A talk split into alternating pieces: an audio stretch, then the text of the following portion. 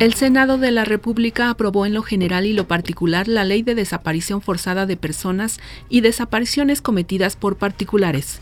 La Secretaría de Economía afirma que México está listo para renegociar el Tratado de Libre Comercio de América del Norte, pero señala que no aceptarán el pago de aranceles o restricciones en el comercio. El PAN denuncia ante la FEPADE a la candidata de Morena al Estado de México, Delfina Gómez, y pide a Morena que le retire la candidatura.